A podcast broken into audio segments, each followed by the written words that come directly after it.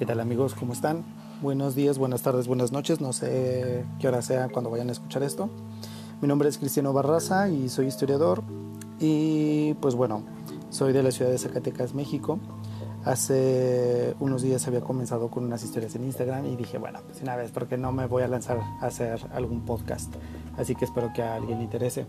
Eh, debido a los momentos que están viviendo las pandemias, dije, pensé que sería interesante hacer alguna grabación sobre algo de pandemias. Y bueno, dado que en la tesis de licenciatura hice la historia de los cementerios en mi ciudad y ahí mencioné algunos casos pandémicos, pues ya dije, está bien, me voy a lanzar a hacer este video, digo, este, esta grabación. Entonces, bueno, para Zacatecas, resulta que principalmente en el periodo que me enfoco para la tesis, que es el siglo XIX, hay una pandemia muy, este, como muy, mm, no sugerida, ¿cómo decirlo?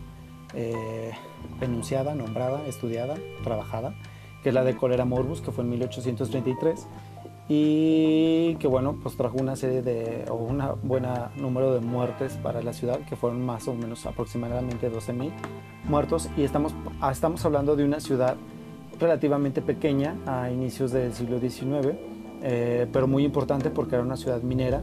Bueno, sigue siendo una ciudad minera importante en la producción de plata, pero en aquel entonces, pues bueno, no estamos hablando del mismo número de, población que hay ahora. Y, pero bueno, 12.000 muertos, así de, pues digamos que de trancazo, pues no fue cualquier cosa. Eso quiere decir que los, los centros de inhumación pues se llenaron rápidamente lo cual creaba como pues que la enfermedad se propagara cada vez más porque aparte pues no eran las condiciones salubres, ¿no? Aparte que la ciudad estamos dentro o cerca del semidesierto, entonces el agua escasea, entonces estamos hablando de que pues no era fácil mantener una condición de limpieza, no como ahora que tenemos alcoholito y toallitas húmedas y todo para estar desinfectando con cloro. Pues bueno, entonces el caso para Zacatecas es que contaba eh, la historia de los cementerios en Zacatecas, pues suele o puede ser la misma que para diferentes zonas eh, de México y Latinoamérica, que la religión católica era la primordial o la principal. Estamos hablando incluso, bueno, siglo XIX, donde la libertad de cultos no era algo tan conocido y tan, pues tan dado, ¿no? O sea, Zacatecas, digo, México tuvo la, ley de libertad de cultos hasta 1861.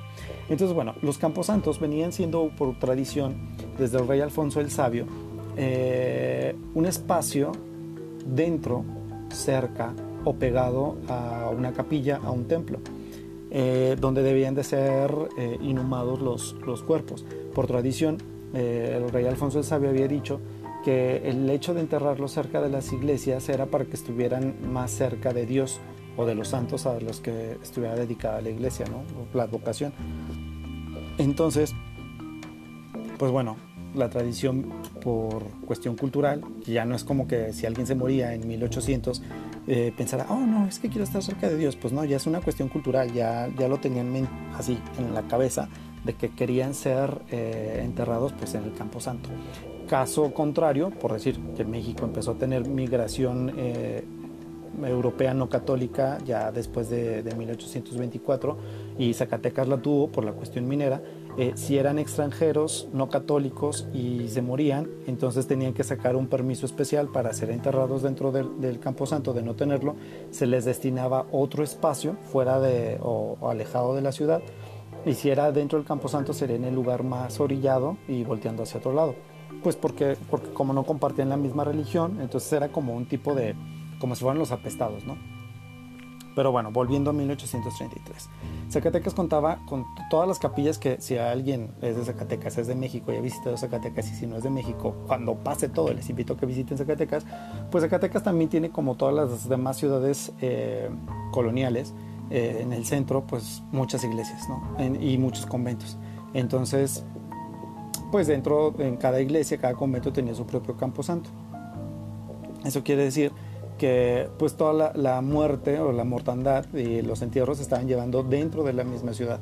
Hacia, después de 1833, debido a, esta serie de, muertes, eh, que bueno, Zacatecas tuvo otra serie de pandemias, un, día, un año antes fue de viruela y de tosferina, algo así le llamaban, y tuvo tifo y bueno, un sinfín.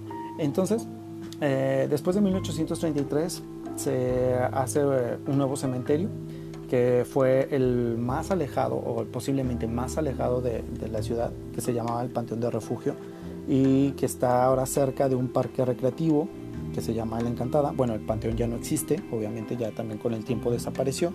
Eh, y bueno, fue el del refugio y que era como el que cumplía con unas medidas salubres que hasta entonces no había.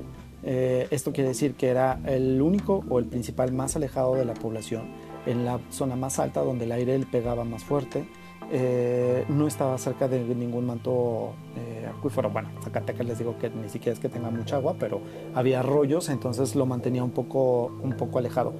Caso extraño, porque la Encantada, que era un laguillo, era el que abastecía de agua a, la ciudad. Entonces, pues así como que uy, qué lejos, pues no lo estaba, pero en fin. Bueno, ese fue uno de los primeros eh, cementerios alejados de la población.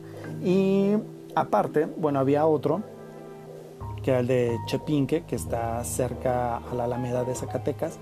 Bueno, también ya no existe, desapareció. Les digo, bueno, prácticamente todos estos cementerios o camposantos conocidos fueron desapareciendo con el tiempo, cayeron en desuso. Y ese desuso vino incluso, o sea, casi ya hasta mediados del siglo, del siglo XX. Y es cosa extraña, porque bueno, si la iglesia era la que administraba todos estos espacios y luego el Estado se encargó de ellos a partir de las leyes liberales de 1800, bueno, de la Constitución de 1857, 59, este, con la desamortización de cementerios, eh, se mantuvieron todavía en uso. Por decir, el de Chepinque, que es el que les digo que está cerca de la Alameda de Zacatecas, desapareció a mediados del siglo XX y uno de sus mausoleos, el más famoso, es el que ahora eh, está en el Cerro de la Bufa, un cerro famoso en Zacatecas, para quien ya lo haya visitado y lo conozca. Eh, ahí está el mausoleo de los, de los eh, personajes ilustres zacatecanos, ¿no? que antes se encontraba y pertenecía a una familia y que bueno, se encontraba en ese panteón de Chapinque. el punto acá es que bueno, los cementerios se van, se construyen, se hacen conforme a una necesidad. El Camposanto existió por una cuestión cultural y se fue deshaciendo conforme la ciudad también va creciendo. Eh, se construyen nuevos cementerios hasta finales del siglo XIX en Zacatecas que eran ya propiamente del Estado. Eh, fueron dos, uno junto al otro, pero uno era para los ricos y otro para los pobres.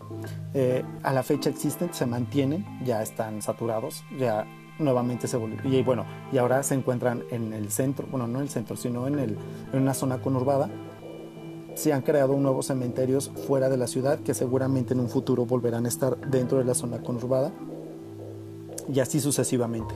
Eh, eso es parte de la historia de, los cementerios. Obviamente es muchísima, pero pues para que no se aburran, Pues no les voy a contar acá todo, todos los mil datos, pero pues así se van dando. No sé en sus ciudades cómo, cómo, cuál sea la historia, si aún se mantienen evidencias de su existencia. Eh, seguramente a lo mejor Muchos de nosotros caminamos por nuestra ciudad y no nos damos cuenta que ahí pudo haber ah, existido un cementerio, un camposanto, y bueno, pues van cambiando. Esos fueron algunos pequeños datos históricos con Cristiano Barraza. Cuidaos. Oh, ah, ya sé que corté súper de, de pronto, pero ya no me acordaré más. Ya estaremos en contacto. Adiós.